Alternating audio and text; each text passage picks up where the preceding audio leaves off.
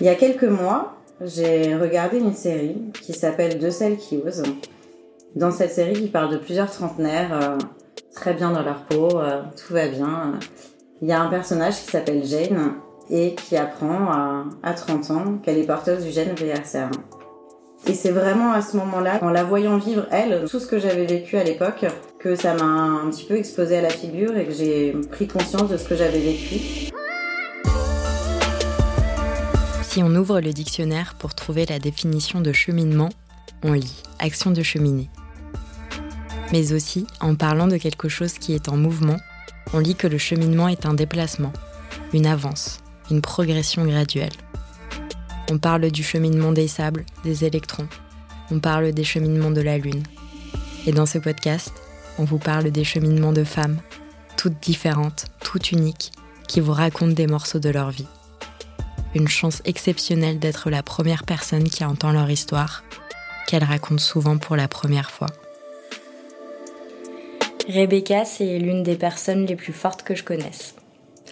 Je l'ai rencontrée dans le cadre du travail il y a quelques années et dès le premier jour, je l'ai adorée. Elle ne m'avait jamais parlé de sa santé.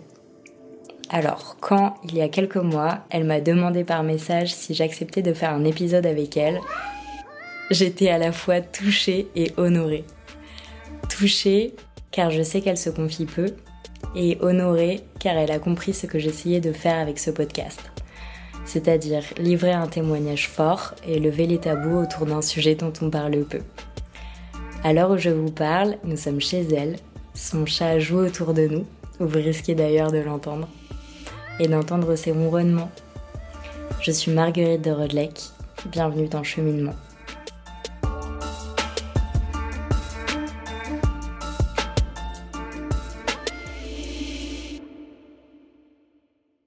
Bonjour à tous, je m'appelle Rebecca, j'ai 38 ans, j'habite Paris.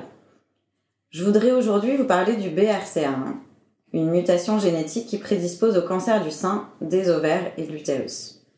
On en a beaucoup entendu parler il y a quelques années grâce à Angelina Jolie, et puis c'est un petit peu retombé dans, l'oubli, alors que à peu près 20 000 personnes en France sont concernées, et je pense que malheureusement beaucoup plus, mais qui ne sont pas testées aujourd'hui.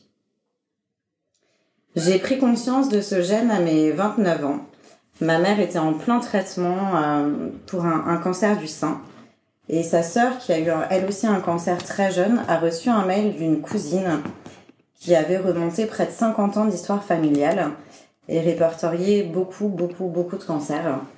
Ça nous a un petit peu perturbés. On a décidé euh, d'aller voir un généticien. Ma mère s'est donc euh, fait tester. On a reçu les résultats trois mois plus tard elle était positive au BRCA1. On s'est ensuite fait tester, mes frères et moi, parce qu'il y a une chance sur deux d'être porteur du, gène BRCA1. Quelques mois plus tard, j'ai donc appris que j'étais porteuse du gène BRCA1. Là, ensuite, euh, tout s'est enchaîné, tout s'est accéléré, les médecins, les prises de décision. Parce que dans ces cas-là, il y a deux options qui s'offrent, euh, soit un suivi régulier, soit des opérations ablation des seins, des ovaires et de l'utérus. À ce moment-là, j'ai 30 ans, je suis célibataire et sans enfant, et je dois donc faire le choix d'une ablation des seins qui réduit de plus de 95% le risque de développer un cancer. Sachant que cette décision, je la prends alors que j'ai aucune certitude d'un jour développer un cancer. En 2015, je me fais donc opérer. Une première opération où on me met des prothèses pour élastifier ma peau. Six mois après, ablation du premier sein. Et trois mois après, ablation du deuxième. Et là, le plus difficile arrive. J'avais pas du tout pris conscience que je n'aurais plus jamais la même poitrine, que j'allais devoir m'approprier un nouveau corps. Et j'y suis finalement jamais arrivée. J'ai fait complètement abstraction et j'ai même rejeté ces seins. Pendant plusieurs mois, je suis allée voir un kiné deux fois par semaine qui m'a aidé à essayer de m'approprier ce, nouveau corps. Il m'a beaucoup écouté pleurer, beaucoup aidé. Il m'a un peu sauvée. Mais j'ai quand même mis ça de côté et j'ai quand même caché ça. Il y a quelques mois, j'ai regardé une série qui s'appelle De celles qui osent. Dans cette série qui parle de plusieurs trentenaires, euh, très bien dans leur peau, tout va bien. Il y a un personnage qui s'appelle Jane et qui apprend à, à 30 ans qu'elle est porteuse du gène VRCR1. Et on la suit donc dans tout son parcours, donc quand elle apprend le diagnostic, quand elle voit les médecins, quand elle se pose toutes les questions du monde par rapport à la décision qu'elle doit prendre. On la voit se faire opérer, on la voit faire toute sa rééducation, on la voit se regarder pour la première fois dans le miroir, on la voit essayer de s'habiller différemment, on la voit avec le premier nouvel homme qui, qui la touche. Et c'est vraiment à ce moment-là que, en, la voyant vivre elle, donc un, personnage fictif, tout ce que j'avais vécu à l'époque, que ça m'a un petit peu explosé à la figure et que j'ai pris conscience de ce que j'avais vécu. Et j'ai enfin pu lâcher euh, tout ce que j'avais nié pendant, euh, pendant 6 ou 7 ans. Finalement, je me rends compte que mon mécanisme de défense a été de, faire comme si ça n'avait pas existé. Mais euh, aujourd'hui, je ressens le besoin d'en parler. D'autant plus qu'il y a 4 mois, j'ai dû me faire réopérer parce qu'une de mes prothèses avait fissuré.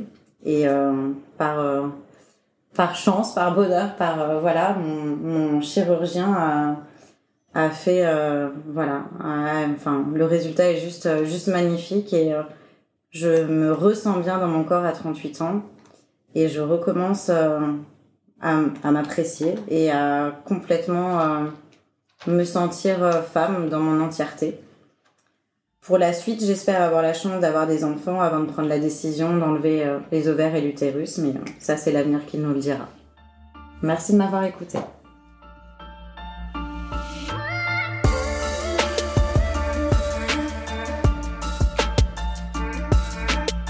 Vous venez d'écouter un épisode de Cheminement, le podcast qui donne une voix aux patientes, produit par MedCheck Studio et réalisé avec le soutien de Senap, l'application communautaire d'échange entre personnes malades.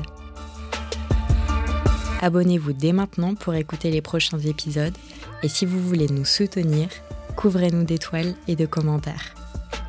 Sachez que nous avons d'autres podcasts qui parlent de santé, le journal d'une infirmière, Endométriose Mon Amour et Mickey et compagnie. À très bientôt pour une nouvelle histoire.